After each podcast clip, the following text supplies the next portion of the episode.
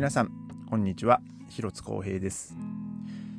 えー、今日は3月の23日、えー、木曜日です、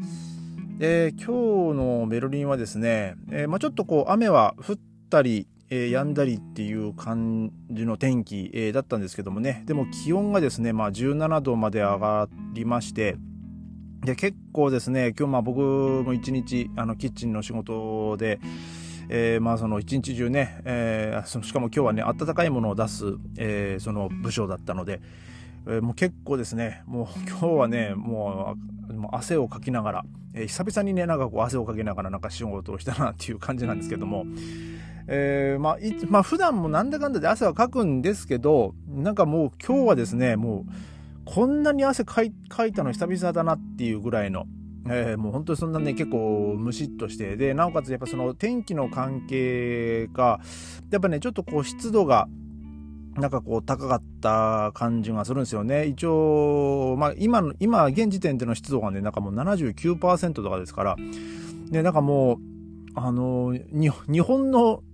梅雨間近みたいなね、なんかほんとそんな感じでしたね。今日仕事終わって帰ってくる時もですね、まあちょっとこう、雨がちょっと上がったぐらいだったんですけど、まあパラパラちょっと降ってたんですよね、仕事中に。で、まあ僕はその仕事終わって、あ、雨やんだなと思って、まあ外出たらなんかやっぱりこう、むわっとしてですね、で、まあ、気温自体はもうほんと10、まあ1度とか12度、えー、ぐらいだったんですけど、もうなんかですね、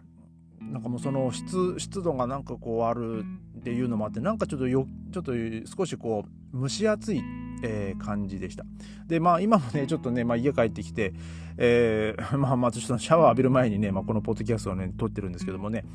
えー、まあ明日もですね明日はなんか一日こう雨マークがまあついてますけどもね、えー、まあでも気温がねちょっと明日からねちょっとまたこう下がってくるっていうですね、えー、まあ何とも言えない、まあ、よベルリンにの、まあ、よくある、まあ、天気ですね。で、えーまえー、と今度の日曜日から、えー、またこの夏時間になるということで、まあ、僕もすっかり忘れてたんですけど、えー、もう今度の日曜日から、えー、日本と、えー、ドイツの時差はですね、あのー、7時間にえー、なります。ね。ちょっとこれはね、ちょっと先に言ってこうかなと。まあ、あと、これ、もしドイツで聞いてる人がいたらですね、えー、お忘れなきように、えー、今度の日曜日ですから、夏時間始まるのはね。えー、まあ、僕も今日ね、ふと、あのー、カレンダー見て、あのー、あの、初めて 知りました。え、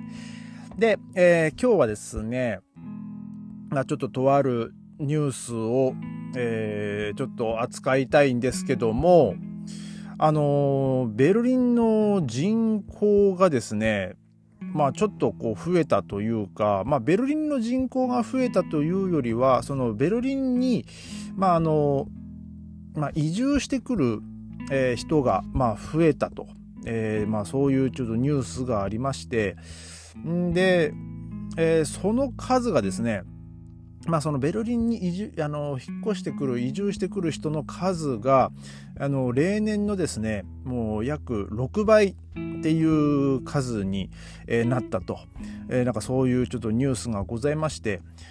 で、えー、まあそのまあ事の発端というかあのまあ、なぜ、まあ、このように、まあ、ベルリンの人口が急,、まあまあ、急激に、まあ、人口が急激に増えたっていうよりはそのまあ、あの移民してくる人が、まあ、どんだけ増えたかっていうその要因はですねやっぱそのウクライナとロシアの戦争っていうのがまあもちろん、えー、それが一つの、まあ、大きなあの要因でして、まあ、そのほとんどその移住してきたその人の、まあ、多く、まあ、とですね、この数字が、まあ、統計が出てるんですけど、一応これ2022年の、まあ、統計になるんですけど、えー、まあその去年ですよね、えー、だからウクライナからそのベルリンに来た人えー、人が今住所,、まあ、住所を移したというか、まあ、そのメールで、まあ、登録した人が、えー、4万3206人に、えー、上るそうです。で2番目の,、まあその大きな、まあ、移民グループっていうふうに書いてあるんですけど、えー、はそれはあのインドからの、えー、7749人だからもう一気にそのまあそのウクライナからは4万3206人ですけど2番目が、えー、インドの、まあ、7749人と。で、えー、その次がですね、まあ、ロシアからの、まあ、5884人っていうですね、まあそういう数字になってるみたいです。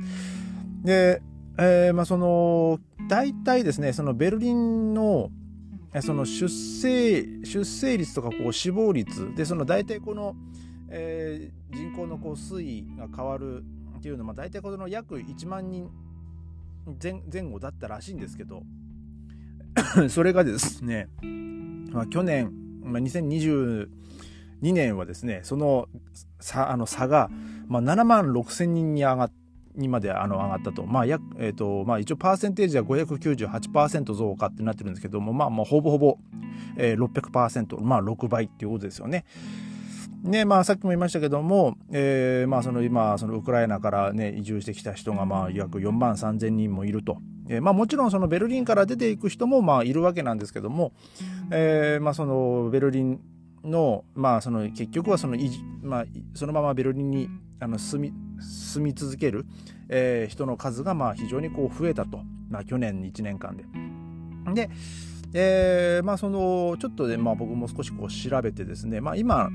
あの、まあ、約ですねベルリンはですね、えー、366万940、えーえー、491人えー、すみません、もう一回言いますね。えー、369、えー、366万9491人。まあ、これは、えー、2019年の12月31日時点での、えー、そのベルリンの、まあ、そのまあ、多分まあ住民登録をしてる人の、まあ、数、えー、だと、まあ、思うんですけどね。えー、まあ、その、そのうちの一人はまあ僕なんですけども、ね。んで、さらに、えーまあ、そのベルリンもね、結構、まあ、いろいろんな、まあ、国の人がまあ住んでおりまして、まあ、もう僕もね、まあ、日本人としてまあ住んでますけども、えーまあ、そのどんだけの国の、えー、人が、えーまあ、ベルリンに住んでるかって言いますと、えーまあ、これはですね、えー、このデータはもう本当2022年の6月30日のデータなので、えー、ここでなんとですね、まあ、ウクライナがガンともうすでに上がってますね。えー、まあちょっと順番に言いますね。えー、まあ、まあ、ベルリンの、まあ、人口の、まあ、国、国の、えー、まあその国籍の、えー、まあその、まあ、ランクですね。えっ、ー、と、まあドイツ、ドイツ国籍の保持者がですね、まあ、2、1、10、100、1000万、10万、100万、295万8786人。だからまあ人口が、えー、まあ3、300万えーえー、300いくらって言いましたっけ？えー、と、ちょっと待ってくださいね。まあまあ、えー、まあいいですわ。えー、で、まあほぼほぼまあドイツ人ではあるんですけど、えー、まあその2位がですね、まあやっぱりなっていう感じで、まあトルコですね。えっ、ー、と、9万9421人。で、その次、まあ、お隣の国なのでね、まあ、これもね、あの、まあ、あり得るかなという、まあ、ポーランドですね、えー、5万3664人と。まあ、その、なんでね、そのベルリントルコ人が多いのかっていうね、まあちょっとそこも、まあ、疑問に思われる方もいらっしゃると思うんですけど、ちょっとね、僕もね、詳しく、な、なぜこんなにトルコ人が多いのかっていうのはね、まあ僕もちょっと詳しく知らないんで、えー、この件に関してはですね、僕今度はあの、ドイツのお母さんにね、ちょっと聞いてみようかなと思います。あの、まあちょっと少しこう話はそれますけど、あの、ベルリンにいる、まあ例えばそのベトナム人とか、あのあと、まあ、韓国人の女性、まあおまあ、年齢年齢年齢で言ったら本当そうですね60代とか70代まあ、まあ、70まあそうまあ506070ぐらいになるんですかね。えー、のあの女性の方はですねあの看護師として、えーまあ、こちらにあの、まあ、呼ばれてきた人が、まあ、結構多いですね。あの僕がいつも朝練で使ってるあのベルリンのあの市の施設があるんですけど、まあ、そこにですねまあ、その韓国人の,、えまあその看護師のまあ人たちだ、まあ、看護師だった人たちのなんかそういうこうグループがまあ部屋を借りてまして、まあ、よくね僕練習してるとですね、まあ、多分そこのあの部屋の管理してるおばちゃんだと思うんですけどなんかこう手紙とかこう書類とかこう持ってねあの朝会うんでね、まあ挨拶するんですけど、えー、なんかそんなおばちゃんもねなんかそんな話しててねあの私看護師で、まあ、ベルリンに来たんだよみたいなねそんな話しててなんかまあその戦後ですねあのドイツは結構その看護師不足に悩まされててでまあそれでその韓国から、えー、まあその看護看護師を、まあ、たくさんこう呼んだと。まあ、なので結構ねその韓国人女性と結婚してる人、えー、もまあ多くいるわけですよ。あのまあ一番まあそのえーとまあ、分かりやす分かりやすいというか、まあ、その人が元ドイツあの韓国人の看護師だったかどうかはまあさておきですけど、えーまあ、例えばドイツの元首相のあのシュレーダーさんの奥さんもね韓国人ということでね、まあ、有名ですけど、えー、あとはまあそのベトナム人ですね。ベトナム人の場合はあのまあ結構労働者として、えーまあ、こう連れてこられた、えー、人もまあ多くいまして、えーまあ、ただですねそのベトナム人ねなんかまあどううまくやったのか逆にそのあの財力を身につけてあの金持ちの、ね、人とかも結構ねいるんですよねベトナム人ね。なんか結構大きい会社をこう持ってたりとか、ね、なんかもうすごいあのもう高級車を乗り回してるベトナム人とかね、まあ、実はいるんですけど。